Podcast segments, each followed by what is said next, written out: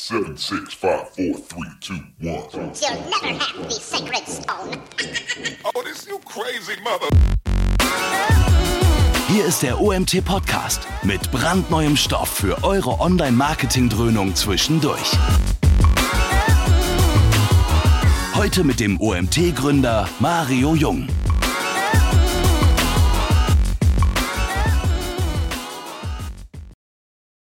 Hier im Startscreen ein relativ altes Video, weil ich mal es, ich habe es mal wieder ausgekramt, weil es relativ deutlich macht, in welche Richtung es geht. Ähm, Google hat dieses einmal produziert, um klarzustellen und deutlich zu machen, wie schnell Chrome eine Webseite überhaupt rendern und anzeigen kann und welchen Vorteil Chrome dann gegenüber anderen Browser hat.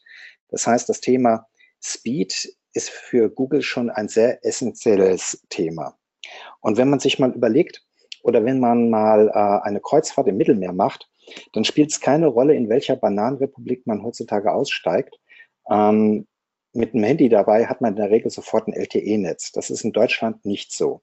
Und gerade für den Bereich Mobile, Mobile-Nutzung von Website ist PageSpeed ein sehr wesentlicher Faktor.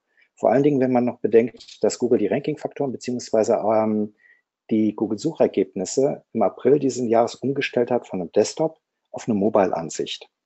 Und Speed ist einer der Hauptranking-Faktoren im Google-Index mittlerweile geworden durch diese ganze Umstellerei.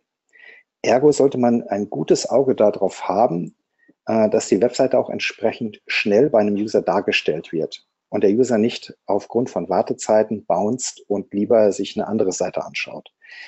Ich möchte heute auf ein paar wesentliche Grundlagen für die Page-Speed-Optimierung eingehen und ähm, das abseits von Google Insights zu machen, liegt mir am Herzen, denn nach unserer Erfahrung und unserer Einschätzung ist das, was man bei Google Insights sieht, ein guter Einstieg ins Thema, aber auch nicht mehr. Das liegt vor allen Dingen daran, dass dort viele Daten miteinander kumuliert werden und es wenig aussagefähig ist, wenn man da einen Score von 80 von 100 hat. Gut, starten wir mal. Ähm, es gibt eine Menge Studien zum Userverhalten, was und wie es sich entwickelt, abhängig von der Ladezeit. Eine ganz bekannte Studie ist von Akamai, die da sagt, 40 Prozent Bounces, wenn eine Website länger als drei Sekunden im Ladevorgang braucht.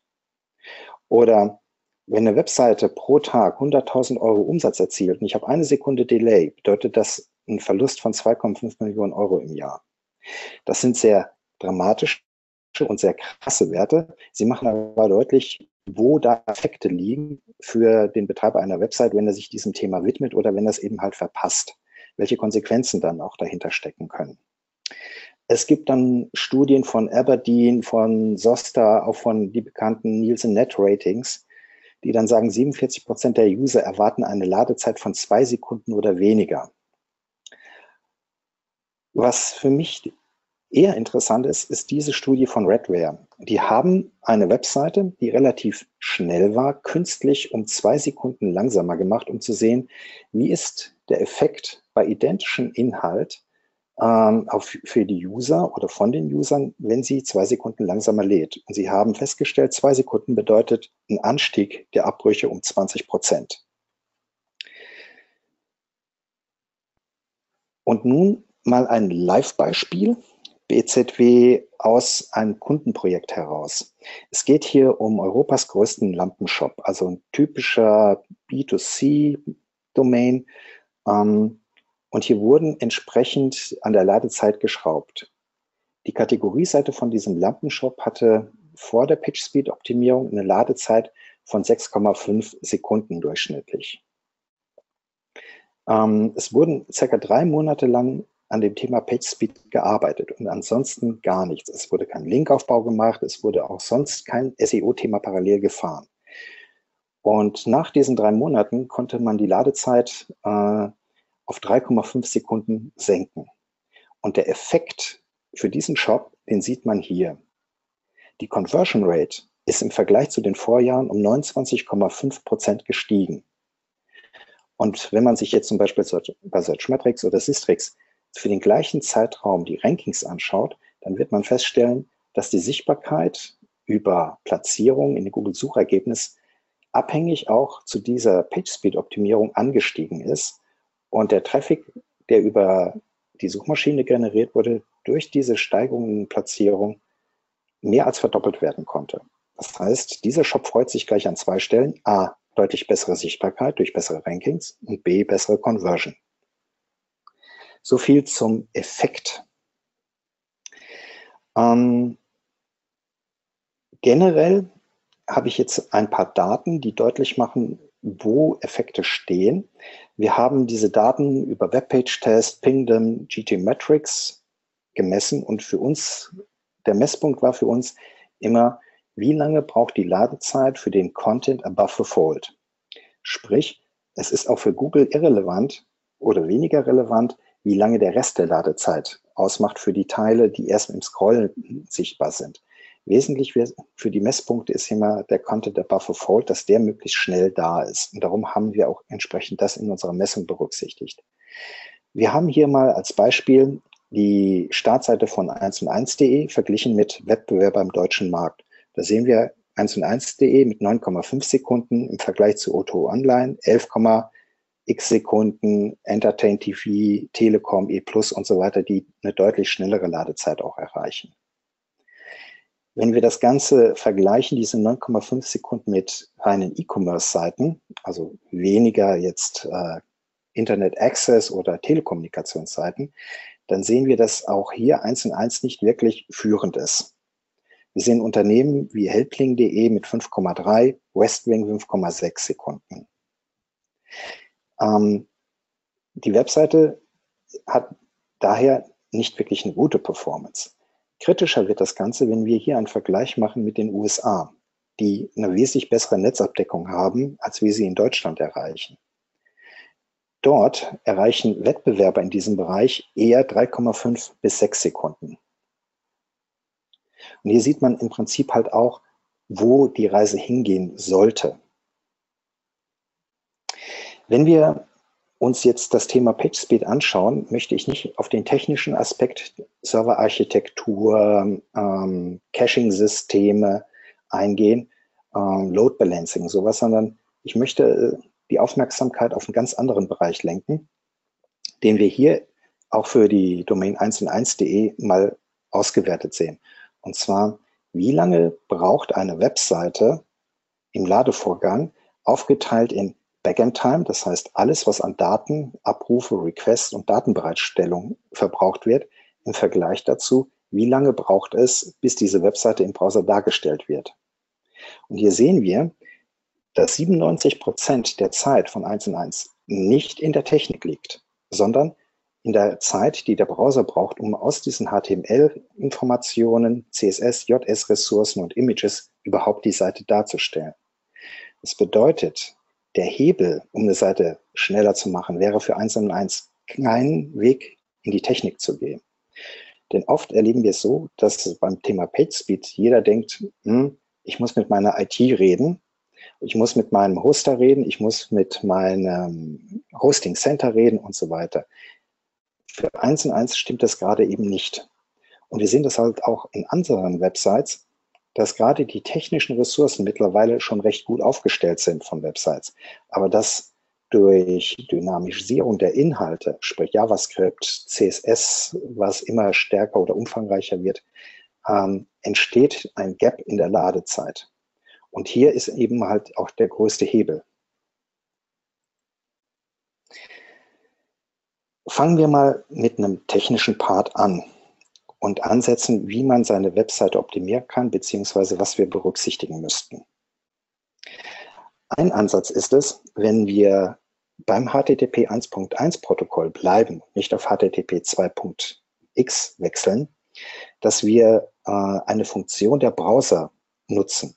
Moderne Browser schaffen es, bis zu acht Hosts parallel abzufragen. Das heißt, ich kann auf einer Domain entsprechend Subdomains implementieren, die die Auslieferung mit unterstützen. Wir sehen das hier an einem Screen von Lampenwelt. Ich hoffe mal, ihr könnt alle die unterschiedlichen Hosts sehen, dass die Grafiken aus der Kategorieseite verteilt werden von Image 2, Image 4, Image X das heißt, hier sind vier Image-Server parallel im Betrieb und die Bilder Die Produktbilder der Kategorieseite werden verteilt von diesen Image-Servern ausgeliefert.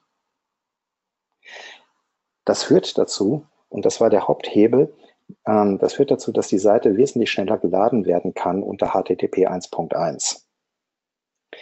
Ähm, ein weiterer Punkt ist es, ähm, dass man die Domains, aus denen Ressourcen kommen, relativ frühzeitig konnektiert. Heutzutage versuchen alle Webseite unter SSL auszuliefern. Das bedeutet, für jede Domain, die erstmal Content bereitstellt und unter HTTPS erreichbar ist, wird ein Handshake benötigt, wo das SSL-Zertifikat aufgelöst wird. Und dieser Handshake alleine kostet in der Regel 80 Millisekunden an Übertragungszeit. Sprich, je mehr Hosts ich habe, von denen ich Inhalten ziehe, umso langsamer wird meine Seite.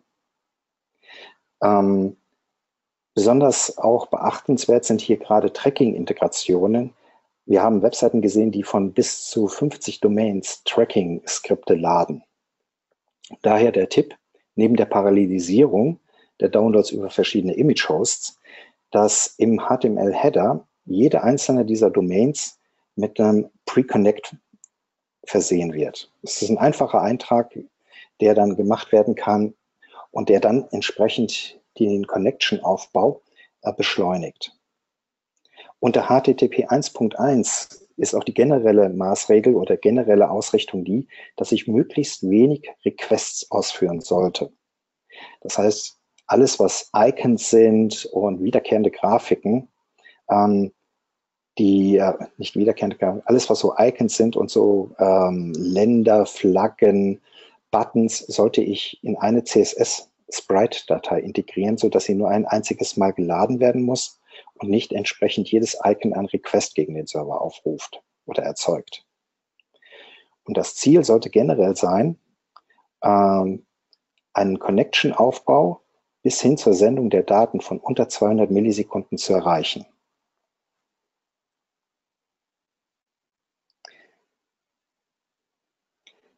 Der nächste Punkt ist Datenvolumen, was übertragen wird. Ich habe hier jetzt auch mal die Mobile 1 und 1.de Startseite ausgewertet und wir sehen hier, dass zum Beispiel eine große Menge von JavaScript-Dateien und CSS-Dateivolumen übertragen wird, wobei teilweise nur 63 oder 63 Prozent der Inhalte, die dort übertragen werden, auf dieser Ebene der Domain überhaupt nicht gebraucht wird.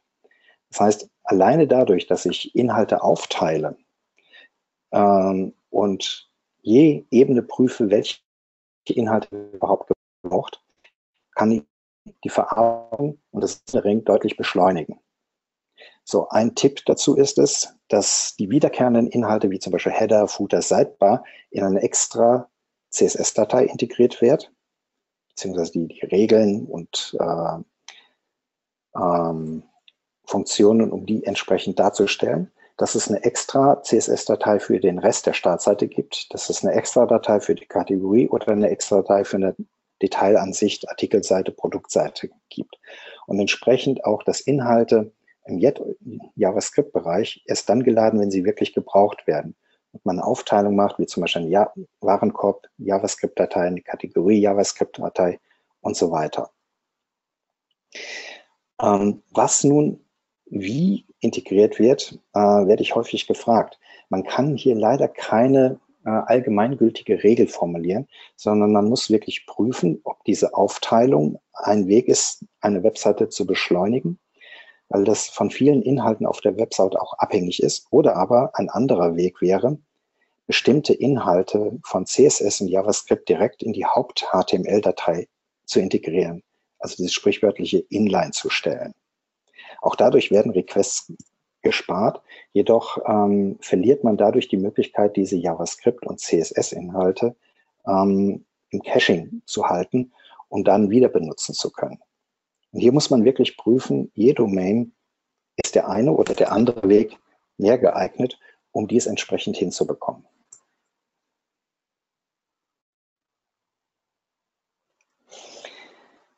Unter HTTP 1 ähm, bietet es sich auch an, ein Lazy Loading einzusetzen. Vor allen Dingen für alles, was grafische Elemente sind, die erst mit dem Scrollen sichtbar werden. In der Regel ist es so in der Kategorieseite die zweite Reihe der Produktdarstellung ähm, und alles, was danach folgt. So dass diese Inhalte wirklich auch erst bei einer User-Interaktion abgerufen werden und nicht schon von vornherein geladen wird. Eine weitere Möglichkeit, die Requests zu reduzieren, wäre, bestimmte Images und Icons als Base64 zu verschlüsseln und dann bereits im HTML zu integrieren. Dies spart deutlich Requests. Rechts davon in dem grauen Kasten sieht man ein Beispiel, wie dies dann entsprechend im Quellcode ausschaut. Wenn man ein GIF-Beispiel, zum Beispiel hier ein Icon ist das, äh, via Base64 als Inline nimmt und nicht als Request überträgt. Generell noch ein paar Tipps wie Kraken.io, ImageOptim oder andere Tools sollte man einsetzen, um gerade auch bei großen Datenmengen Bilder entsprechend zu optimieren und dies automatisch.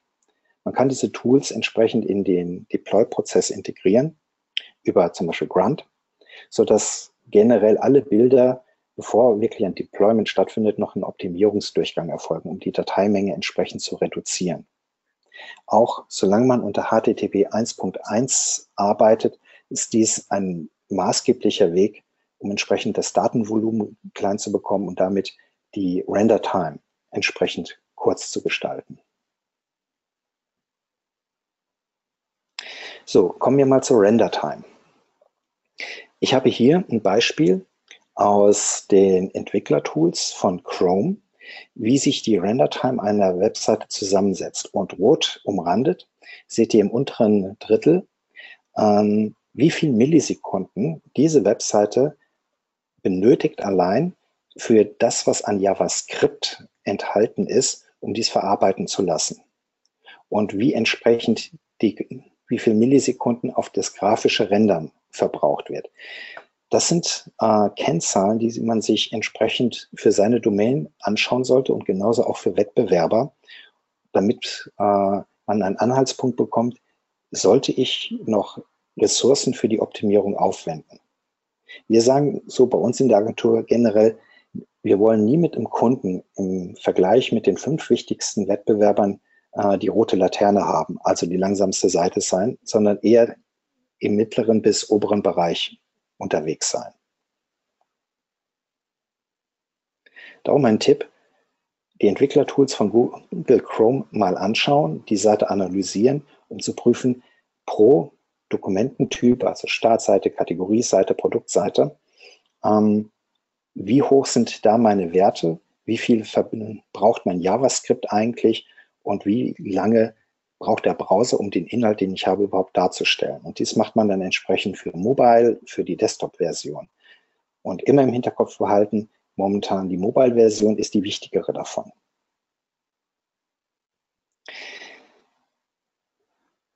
Ich habe hier den Baum für das Rendering nochmal aufgeklappt, damit man nochmal sieht, wie das Rendering sich aufteilt.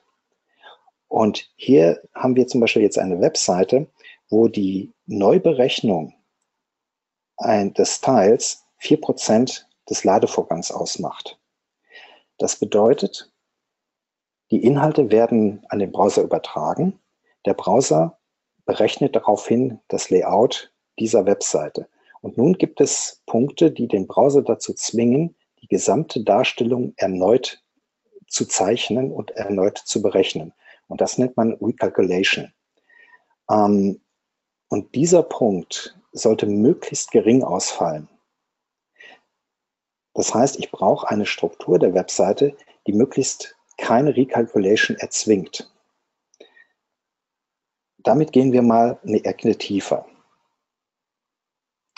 Was wesentlich ist für die Recalculation, ist die Frage, aus wie vielen Elementen setzt sich eigentlich im HTML-Code, wie viele Elemente im HTML-Code werden eigentlich benötigt, um meine Webseite darzustellen.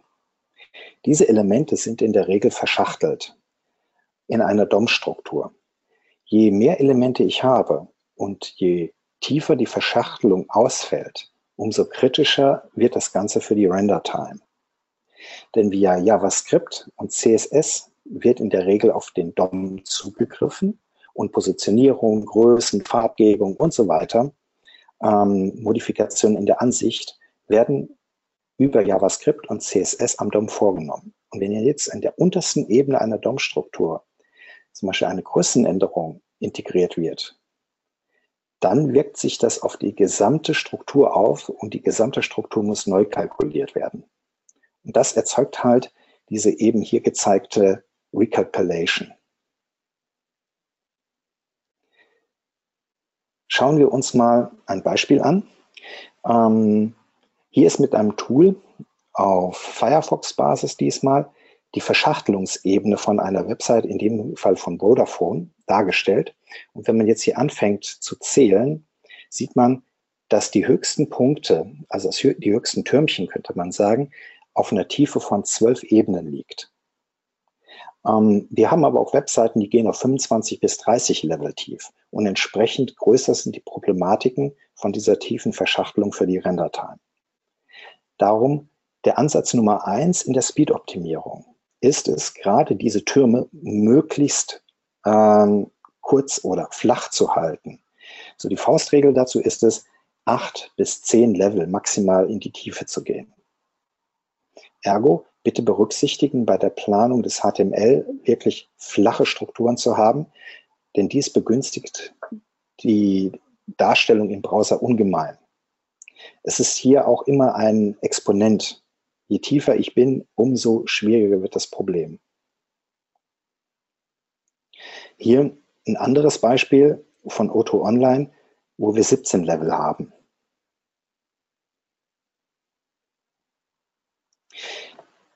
Und hier kann man sich zum Beispiel anschauen, wie diese Struktur der Webseite und diese einzelnen Level sind.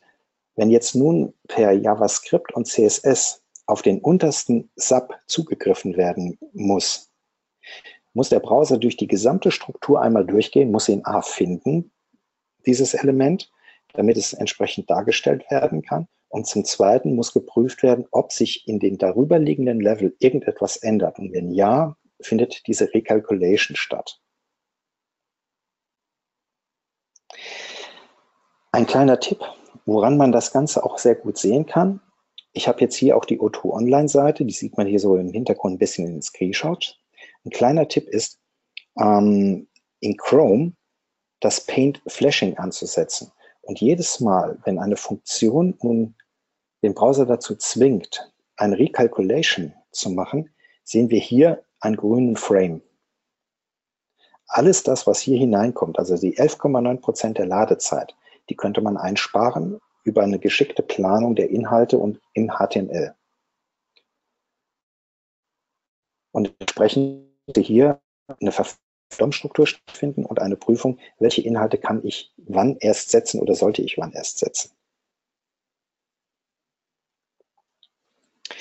Wir haben hier jetzt mal einen Vergleich von O2 Online mit der Vodafone-Seite, um zu sehen, welche Domain hat in welchem Part Vorteile und Nachteile.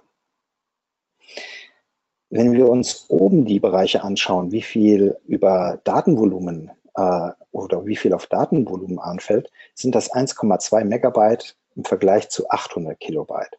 Generell liegt man schon richtig, wenn man sagt, je kleiner die Datei, umso besser. Ähm, in Klammern, umso weniger Code muss auch verarbeitet werden, umso weniger muss aber auch übertragen werden. Die Differenz von den 400 grob 400 Kilobyte dieser beiden Domains ähm, oder dieser beiden Seiten macht in der Render-Time nicht wirklich das Gewicht, sondern es ist wirklich die Frage, was ist drin, wie ist es strukturiert. Darum sehen wir hier unten drunter, ähm, in der letzten Zeile hier bei PageWrite, ich kann über Image Compression gar nicht mehr so viel rausholen, also auch über JavaScript und CSS Compression. Das sind 62 Kilobyte im Verhältnis und hier sind es 23 Kilobyte, die ich rausholen kann. Ich kann aber ähm, über die Überarbeitung der Struktur des HTML-Codes wesentlich mehr holen und es ist hier ein viel größeres Fehlerpotenzial. Zum Beispiel braucht Vodafone lediglich 170 Requests, um die Seite aufzubauen. Also Requests gegen den Server, um Ressourcen zu laden, im Verhältnis zu 267 bei O2 Online. Beide fallen dadurch auf. Gerade auch O2 fällt dadurch auf, dass sie 78 Ressourcen oder verschiedene Domains abfragen, um Ressourcen zu integrieren, was ein relativ hoher Wert ist und hier bietet sich es an, entsprechend zu prüfen, ob man wirklich alles das integrieren müsste und sollte.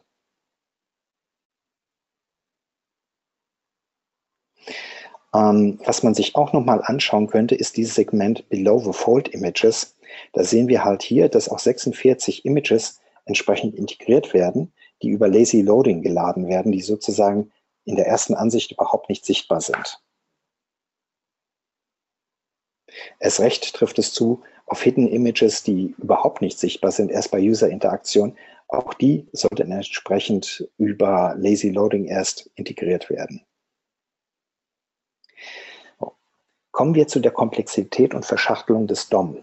Wir sehen hier bei Auto Online 1344 Elemente in der DOM-Struktur des HTML-Codes dieser Seite im Vergleich zu 459. Und hier sieht man schon rapide Unterschiede. Dazu kommt, dass Auto Online eine sehr hohe Verschachtelungstiefe von 17 Ebenen hat, während Vodafone mit 12 auskommt, was noch nicht ideal ist, aber was schon ein recht guter Wert ist. Auf diese DOM-Elemente, auf diese 1300, wird jetzt 1261 Mal darauf zugegriffen. Also kann man sagen, jedes einzelne Element wird über DOM-Manipulation angefasst und im Style oder von der Funktion her erweitert, geändert. Bei Vodafone ist es eine deutlich geringere Zahl. Und das führt letztendlich auch dazu, dass eine Vodafone-Seite wesentlich schneller vom User wahrgenommen wird und entsprechend weniger Bounce Rates erzeugt und ähm, davon abhängig als nächsten Step auch ein besseres Ranking potenziell erreichen kann. Interessant in der Auswertung der Vodafone-Seite sind auch diese 272 Requests, die im JavaScript, CSS-Code und HTML enthalten sind, die aber keinerlei Effekt im Layout haben. Also man könnte die wirklich rauslöschen, diese 272, ohne dass ein User überhaupt einen Unterschied sieht.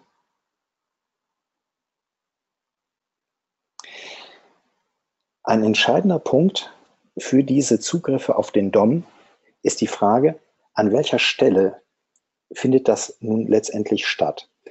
Ähm, es gibt verschiedene Phasen in dem Laden einer Webseite, wo sich ein Request anbietet und es gibt Bereiche, wo sie eigentlich nicht stattfinden sollten.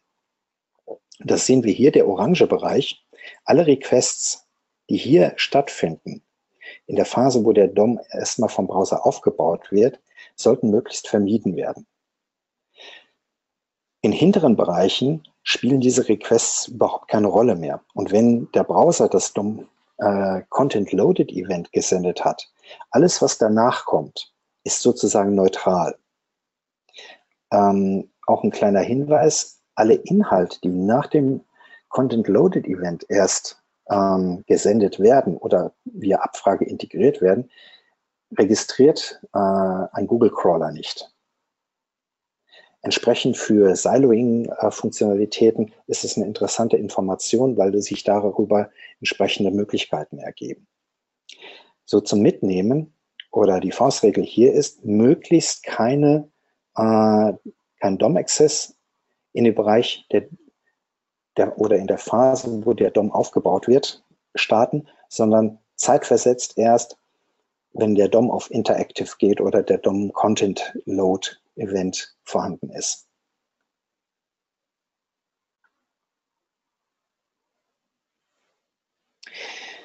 Als nächstes schauen wir uns mal den JavaScript-Code dieser beiden Dokumente an, nach ein paar Fehlerpunkten. Ähm, ein Punkt für die Optimierung die, ist die Nutzung der globalen Variablen. Ähm, dazu eins. In der Ladezeitoptimierung ist es in etwa so, ähm, dass ich verschiedene Hebel habe mit bestimmten Effekten. Und ich kann bei einem Ferrari auch die rote Farbe runterschleifen, spare dann 400 Gramm Gewicht ein und der Wagen läuft schneller. Nur der Aufwand, um dies zu erreichen, ist halt immens. Und genauso haben wir hier im PageSpeed-Bereich ähm, bestimmte Tasks, die man machen kann, aber die nicht unbedingt empfehlenswert sind. Ich gehe jetzt nur mal auf die wirklich effektiven Parts ein, nicht auf die einzelnen Millisekunden. Einer von diesen äh, Parts sind die globalen Variablen, die im JavaScript benutzt werden.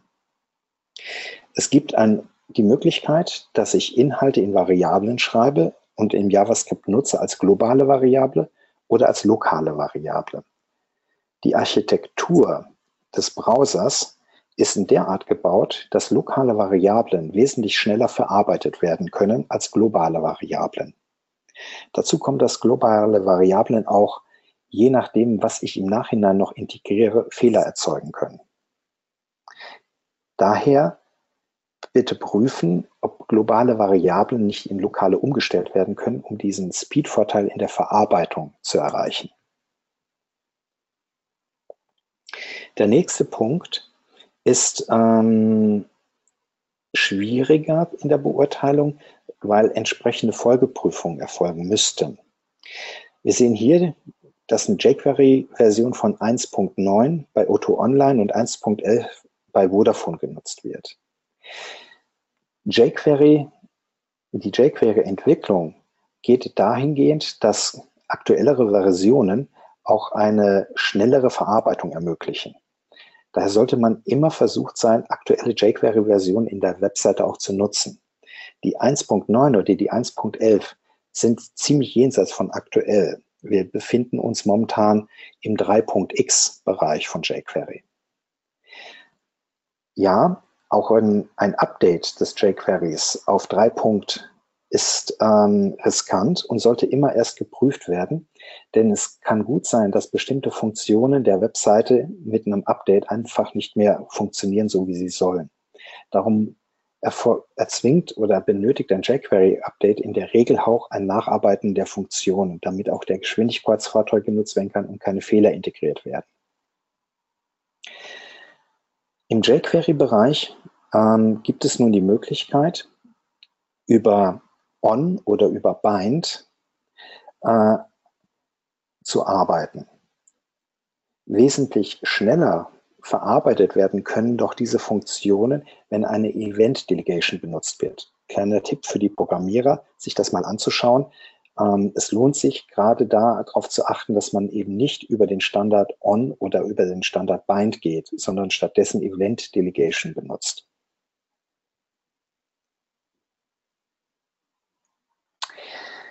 Kommen wir nochmal zu dem Thema Mobile. Wir erleben es oft, dass eine Webseite für Desktop-User entwickelt wird. Sobald die Entwicklung abgeschlossen ist und ein Kunde mit dem Layout und den Funktionalitäten zufrieden ist, wird als erstes die Tab-Version beziehungsweise die äh, ähm, Smartphone-Version entwickelt. Und genauso wird dann entsprechend im Code vorgegangen. Als erstes werden die CSS- und JavaScript-Funktionalitäten für die Desktop-Version integriert, anschließend Tablet, anschließend für den Mobile Client. In der Regel ist aber der Mobile Client ähm, der Knackpunkt oder das Bottleneck. Wesentlich intelligenter ist es, wenn man die ihm Rechnung trägt, dass wir in Deutschland eben halt kein schnelles Mobile-Netz haben und als erstes mit der Mobile-Version angeht, anfängt dann erst die Tablet-Version integriert und schließlich äh, die Desktop-Version. Weil ein Desktop-User in der Regel die bessere äh, Internet-Connection hat und damit halt ähm, dieses Repainting, was dadurch erzwungen wird, dass der Mobile-Content erst nach dem Desktop-Content adressiert wird, entfällt. Und man sieht hier zum Beispiel, rot umrandet, wie viele Not Mobile First Media Queries im O2 Online beziehungsweise im Vodafone Content enthalten sind. Diese ganzen 800 Abfragen könnte man sich sparen ähm, und könnte dann entsprechend die Webseite auch im Rendering schneller bekommen. Daher der Tipp, immer erst vom Mobile aus denken und dann die Media Queries so integrieren, dass ein Repaint und eine Reorganisation für die größeren und leistungsfähigen Clients ähm, integriert wird. Also es, man könnte auch sagen, ich muss nur einfach ähm, die Reihenfolge in meinem CSS und JavaScript-Code einmal umdrehen. Das heißt, ich habe hier einen relativ geringen Aufwand mit einem hohen Impact.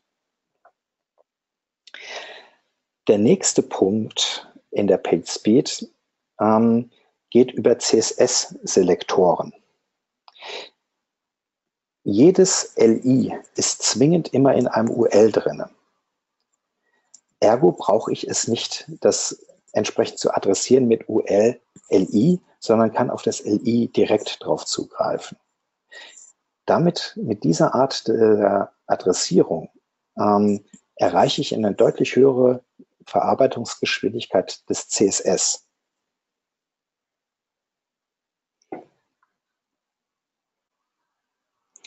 Also, damit gerade die Render-Time, die heutzutage durch die starke Nutzung von JS und CSS ähm, kritisch geworden ist, um sie in, in den Griff zu bekommen, sollte man versuchen, seine DOM-Struktur möglichst gering zu halten, die Verschachtelung auf maximal zehn Ebenen begrenzen und die DOM-Zugriffe so weit minimieren, wie ich sie nur irgendwie minimieren kann.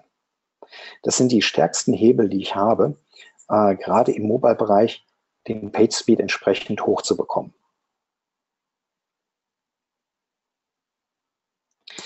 So, ich bin mit meinen Anmerkungen zum Thema Page Speed am Ende. Und nun wäre die Möglichkeit, dann nochmal mit Fragen an Details zu arbeiten. Ja, ähm, ja, aber vielen, vielen Dank für den technisch sehr anspruchsvollen, also für mich sehr anspruchsvollen Vortrag. Ich bin noch nicht so der Techniker, muss ich zugeben, aber ein spannender Vortrag. Ich habe ähm, hier im Team ein paar Feedback, also von meinen Programmierern ein bisschen Feedback bekommen und die fanden ein paar gute Ideen dabei. Dementsprechend bin ich sehr gespannt, was jetzt an Fragen kommt. Und ihr da draußen stellt Fragen äh, über den Chat am besten. So, die ersten Fragen kommen auch schon rein. Herbert, welches Tool benutzt du zur visuellen Darstellung der Level im äh, DOM? Ähm, es gibt ein Firefox Plugin, äh, das heißt Tilde. Mhm. Ich müsste jetzt mal gerade gucken.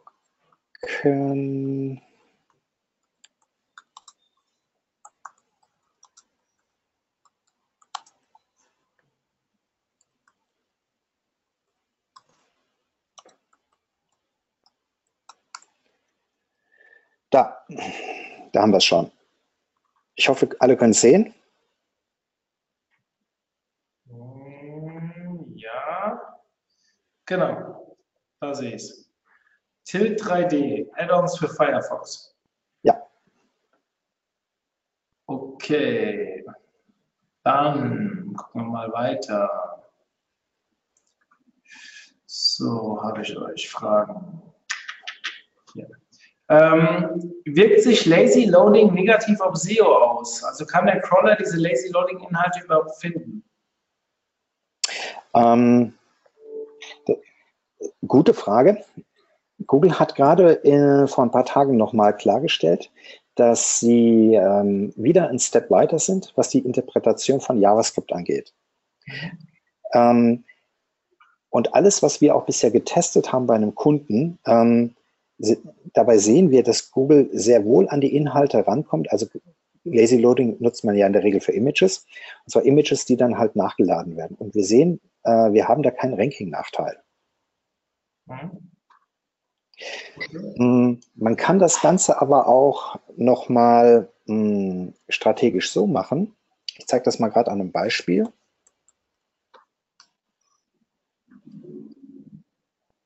Bin ich im richtigen Browser? Bin ich mal wieder nicht. Aber wir haben ja noch ein paar andere.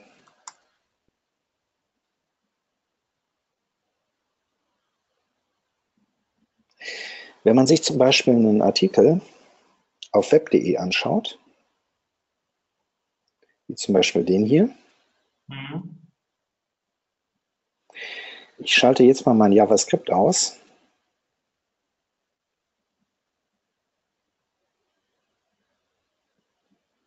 Reload drauf. Na komm.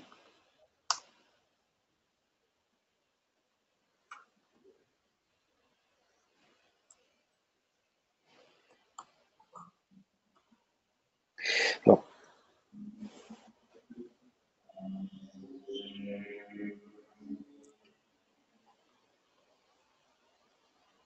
So, hier ist nochmal im NoScript-Bereich die größte Version des Bildes integriert, so dass man, ähm, also die ist auch noch wesentlich größer als das, was wir jetzt hier in der Webseite drin haben. Wenn ich die jetzt zum Beispiel hier in einem Browser aufmache, dann seht ihr das recht schön. Also die ist sehr, sehr groß und gerade in der Bildersuche ist Dateigröße eines der wesentlichen Merkmale auch fürs Ranking. Währenddessen hier im Hauptartikel das Images relativ klein angepasst drin ist. Und über diese Kombination, dass ich eben halt A, lazy loader auf der einen Seite und B, im NoScript-Bereich nochmal das Bild in der maximalen Größe referenziere, ähm, weise ich Google darauf hin, wo es ist. Google kann es integrieren, ohne dass es wirklich auf einem Client geladen werden muss. Mhm. Das halte ich für sehr smart. Mhm. Meine Idee, danke. okay. Ähm, könntest du noch mal kurz erklären, wie das mit den DOM-Zugriffen war? Also da fragt jemand noch mal speziell nach. Du hast es ja in einer, also ich könnte jetzt darauf verweisen, die Aufzeichnung wird ja online gestellt und wenn ihr das nicht irgendwelche Passagen nicht 100% ähm, verstanden habt oder nicht mitbekommen habt, könnt ihr euch natürlich auch jederzeit die Aufzeichnung anschauen, aber vielleicht willst du noch mal ein, zwei Sätze dazu sagen. Ja, ich mache das einmal am Beispiel äh, von einem sehr simplen DOM. Ich habe hier ein Body, ein Div, ein Div, ein Div und dann kommt das Element H1. Ähm, darunter wieder ein Div mit, sagen wir mal, hier einem Link. Sieht man meine Maus? Ähm, warte. Ja.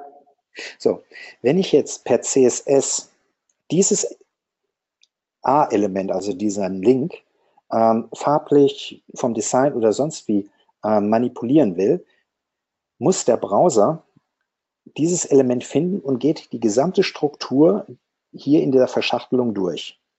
Je tiefer diese Struktur ist, umso länger braucht er dafür. Und wenn ich jetzt diesem Element noch eine Größe gebe, zum Beispiel Größe 28 Pixel, dann müssen alle drüber gelegenen Ebenen neu berechnet werden. Und das ist der Punkt, ähm, der dann entsprechend Zeit kostet. Mhm. Und je größer, je tiefer die Verschachtelung ist, je häufiger ich darauf zugreife, umso mehr Zeit braucht es für diese äh, Neuberechnung.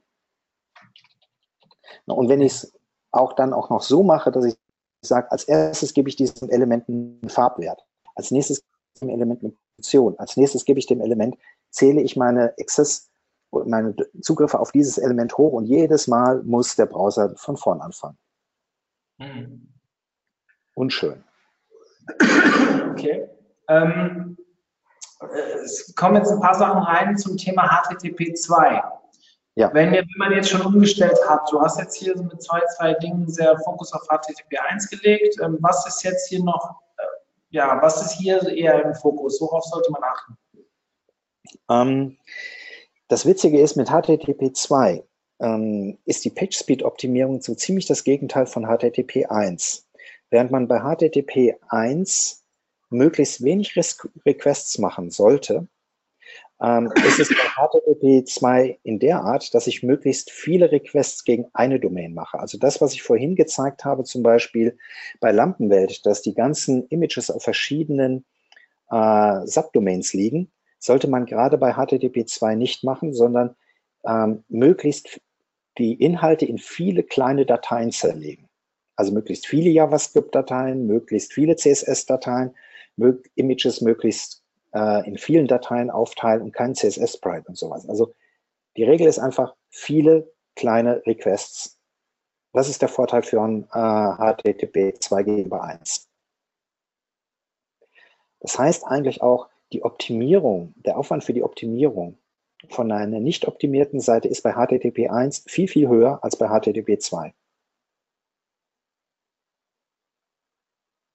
Gut. Ähm, ja, die Fragen gehen zu Ende. Vielleicht habt ihr noch was aus dem Publikum. Ich nutze die Zeit vielleicht kurz, euch auf morgen hinzuweisen. Wir fangen morgen früh wieder um 9 Uhr an. Es gibt einen Vortrag von dem ähm, Carlo Siebert zum Thema Google Shopping. Wer Carlo Siebert nicht kennt, der sollte mal die Online-Marketing Rockstars googeln. Der hat jetzt gerade den neuesten Report gerade zu dem Thema Google Shopping geschrieben, der gerade so beworben wird von den Rockstars. Also ein absoluter Fachmann im Thema Google Shopping solltet ihr nicht verpassen, wenn ihr euch mit dem Thema auseinandersetzt.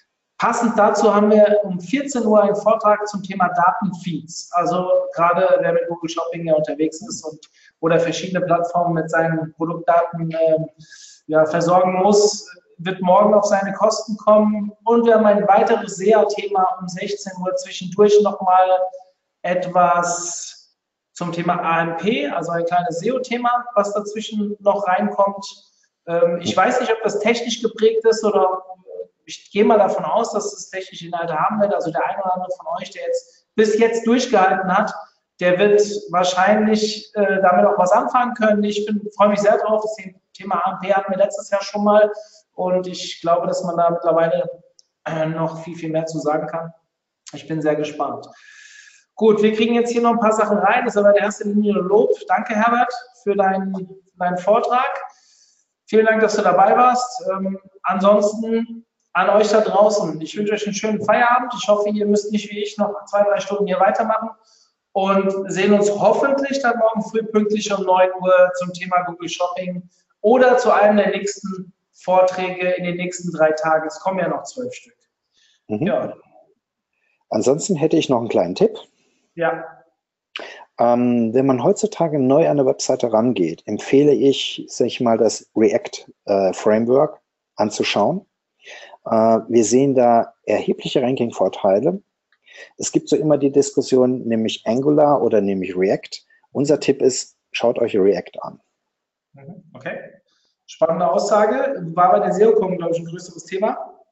Mhm. Ähm, ich bin da zu weit von entfernt. Techniker sitzen zwei Räume weiter. Dementsprechend ähm, kann ich da nicht so viel zu sagen. Ich bin dann wieder gefragt, wenn es ums Link-Building oder ums Content-Marketing geht. Aber nehmen wir mal so mit. Dank dir. Und ach, hier fragt noch jemand, was ist mit Vue oder Polymer? Sagt dir das was? Ähm, wie schreibt man das? V-U-E. Ich hoffe, ich habe es richtig ausgesprochen. Das ist, glaube ich, Französisch. Vielleicht habe ich es auch falsch ausgesprochen. Das äh, weiß ich nicht, weil mir sagt das gar nichts. Und Polymer wird geschrieben P-O-L-Y-M-E-R. Ähm, ups. Da stehe ich momentan jetzt genauso davor wie du auch. Okay. Ähm, Schön zu hören. Oder auch nicht.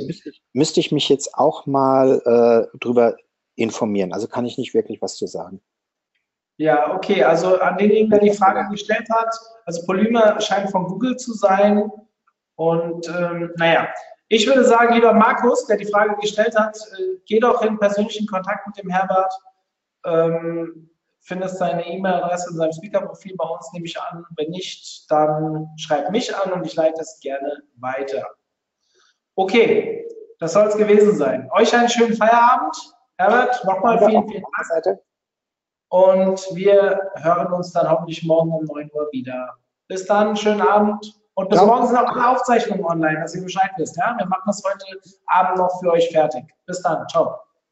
Tschüss.